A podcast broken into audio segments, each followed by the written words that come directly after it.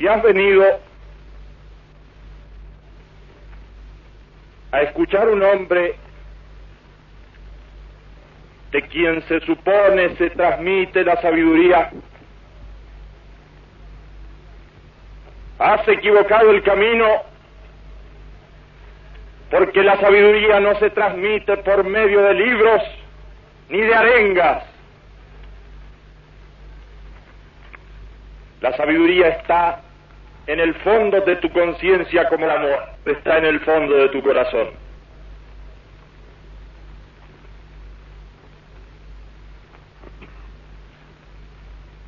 Si has venido empujado por los calumniadores y los hipócritas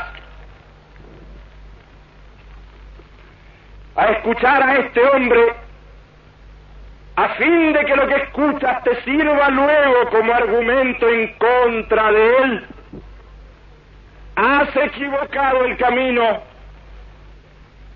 porque este hombre no está aquí para pedirte nada, ni para usarte,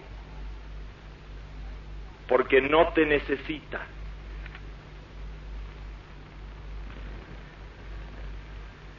Escuchas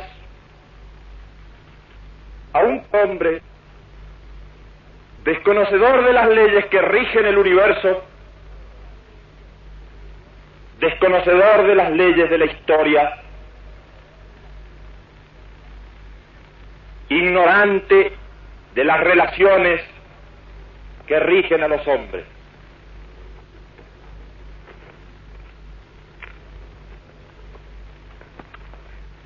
Este hombre se dirige a tu conciencia en la altura de las cumbres nevadas a miles de metros sobre las ciudades donde cada día es un afán truncado por la muerte, donde al amor sucede el odio, donde al perdón sucede la venganza.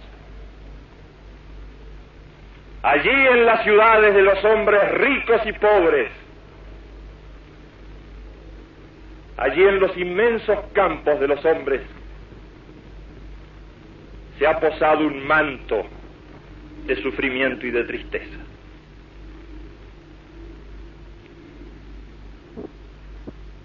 Sufres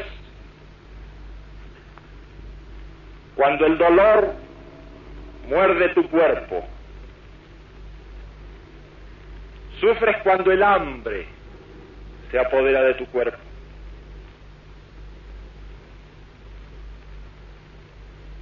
Pero no solo sufres por el dolor inmediato de tu cuerpo, por el hambre de tu cuerpo, sufres también por las consecuencias de las enfermedades que caen sobre tu cuerpo.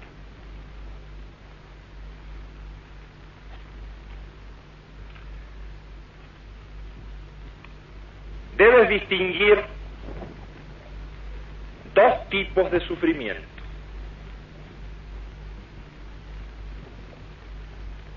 Aquel sufrimiento que se produce en ti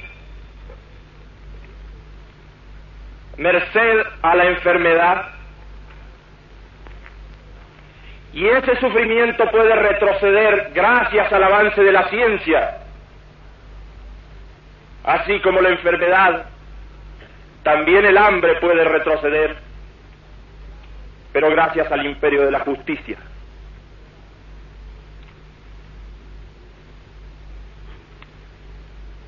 Hay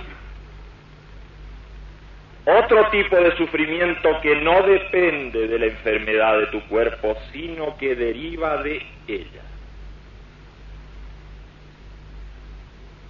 Si estás impedido, si no puedes ver, o si no oyes, sufres.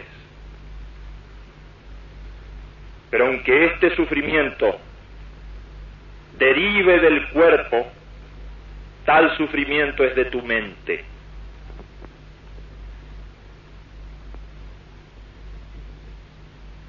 Hay muchos otros tipos de sufrimiento no pueden retroceder frente al avance de la ciencia.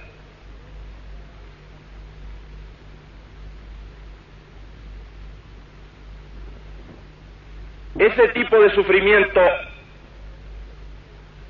que es un sufrimiento estrictamente de tu mente, retrocede frente a la fe, frente a la alegría de vivir, frente al amor.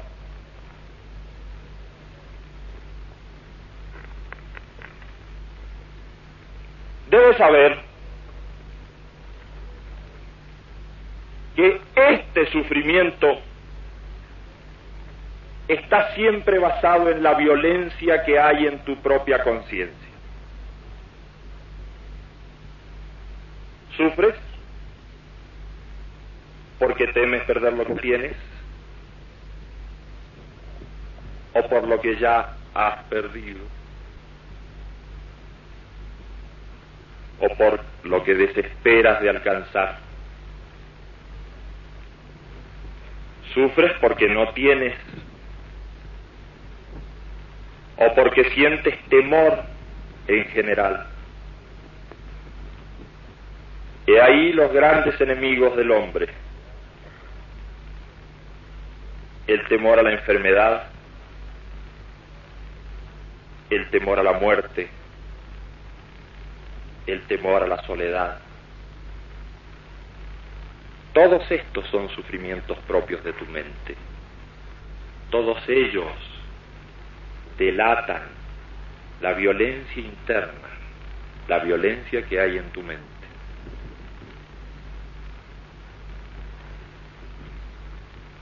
Fíjate que esa violencia siempre deriva del deseo. Cuanto más violento sea un hombre, más groseros son sus deseos.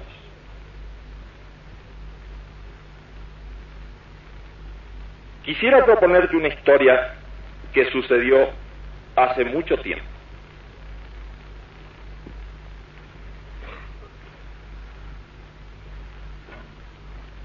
Existió un viajero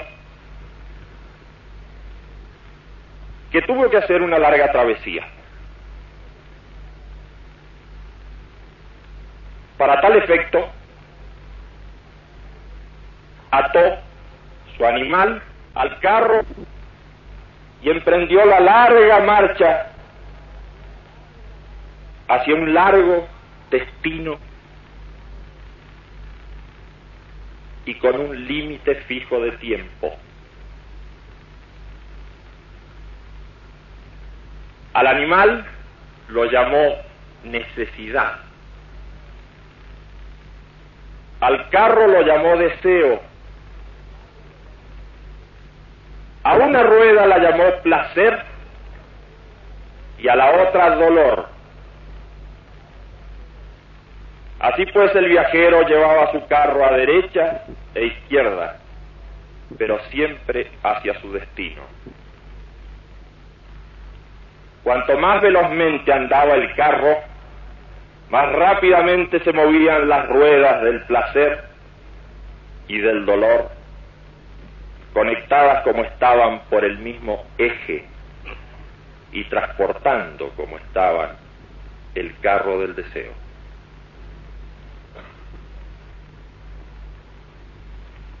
Como el viaje era muy largo, nuestro viajero se aburría y decidió entonces decorarlo, ornamentarlo con muchas bellezas y así lo fue haciendo. Pero cuanto más embelleció el carro del deseo, más pesado se hizo para la necesidad de tal manera que en las curvas y en las cuestas empinadas, el pobre animal desfallecía, no pudiendo arrastrar el carro del deseo. En los caminos arenosos, las ruedas del placer y del sufrimiento se incrustaban en el piso. Desesperó un día el viajero porque era muy largo el camino y estaba muy lejos su destino. Decidió entonces meditar esa noche. Y al hacerlo escuchó el relincho de su viejo amigo. Comprendiendo el mensaje a la mañana siguiente, desbarató la ornamentación del carro, lo alivió de todos sus pesos y esa mañana, muy temprano con su animal, comenzó al trote, felizmente avanzando hacia su destino. No obstante, había perdido un tiempo que ya era irrecuperable. A la noche siguiente volvió a meditar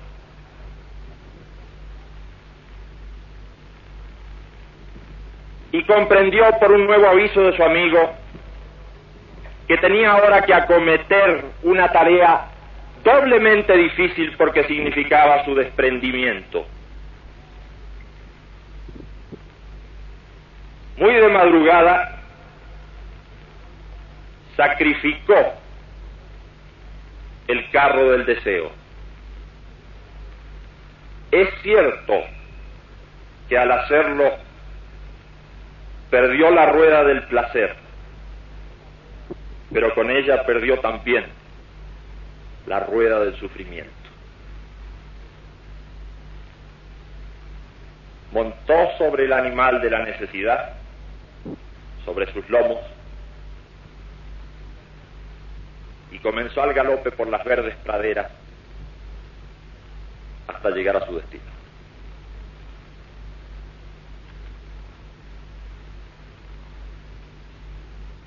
Fíjate cómo el deseo puede arrinconarte. Pero hay deseos de distintos pesos. hay deseos más groseros y hay deseos más elevados. Eleva el deseo, supera el deseo, purifica el deseo.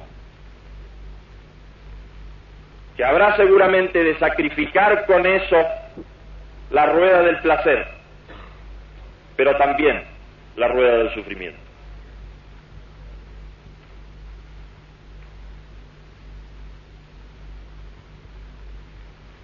La violencia en el hombre, movida por ese tipo de deseos, no queda solamente como enfermedad en su conciencia, sino que actúa sobre el mundo de los otros hombres, se ejercita con el resto de la gente. No creas que hablo de violencia refiriéndome solamente al hecho armado de la guerra, es de violencia física. Hay una violencia económica. La violencia económica es aquella que te hace explotar a otro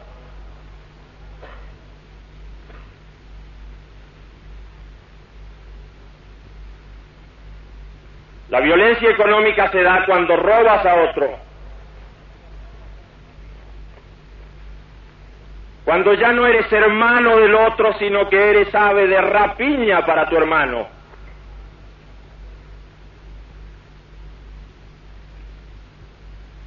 Hay además una violencia racial. ¿Crees que no ejercitas la violencia cuando persigues a otro que es de una raza diferente a la tuya,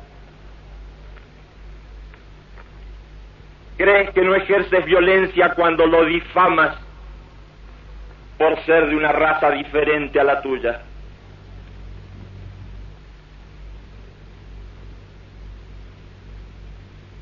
Hay una violencia religiosa ¿Crees que no ejercitas la violencia cuando no das trabajo o le cierras las puertas o despides a alguien por no ser de tu propia religión? ¿Crees que no es violencia religiosa cercar a aquel que no comulga con tus principios por medio de la difamación, cercarlo en su familia, cercarlo entre su gente querida, porque no comulga con tu religión.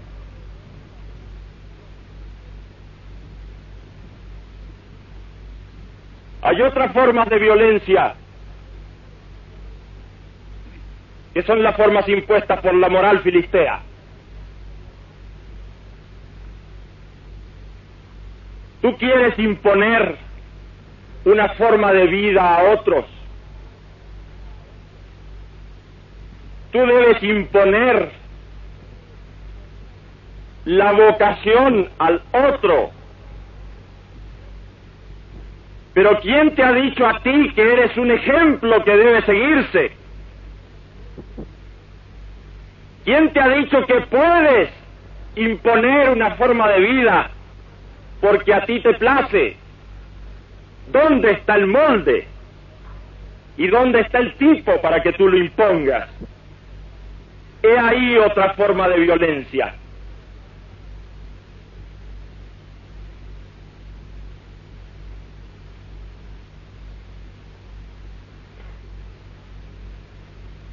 Únicamente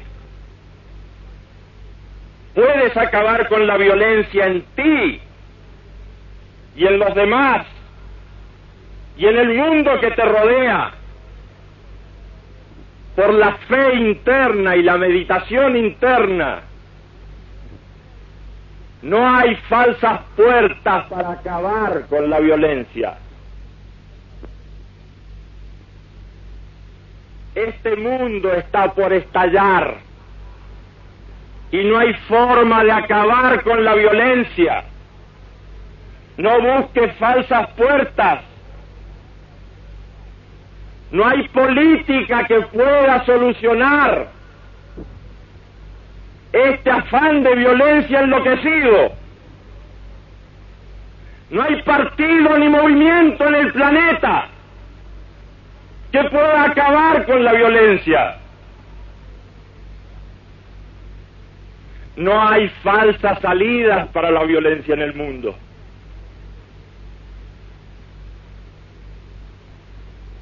Me dicen que la gente joven en distintas latitudes está buscando falsas puertas para salir de la violencia y del sufrimiento interno. Busca la droga como solución no busques falsas puertas para acabar con la violencia.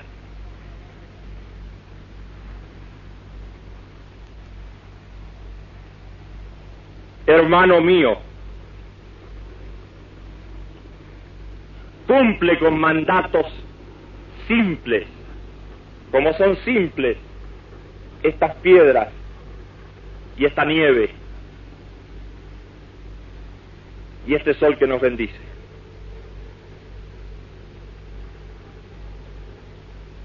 lleva la paz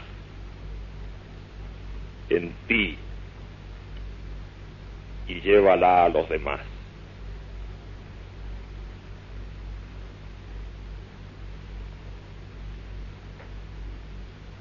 Hermano mío,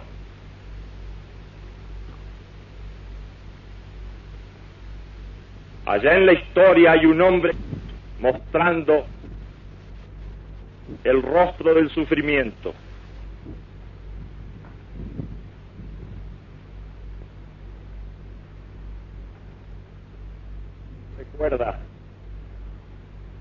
que es necesario seguir adelante en la historia. Y que es necesario aprender a reír. Y que es necesario aprender a amar. A ti, hermano mío, te arrojo esta cosa de alegría, de amor, para que eleves tu corazón y eleves tu espíritu, y para que no olvides también de elevar tu cuerpo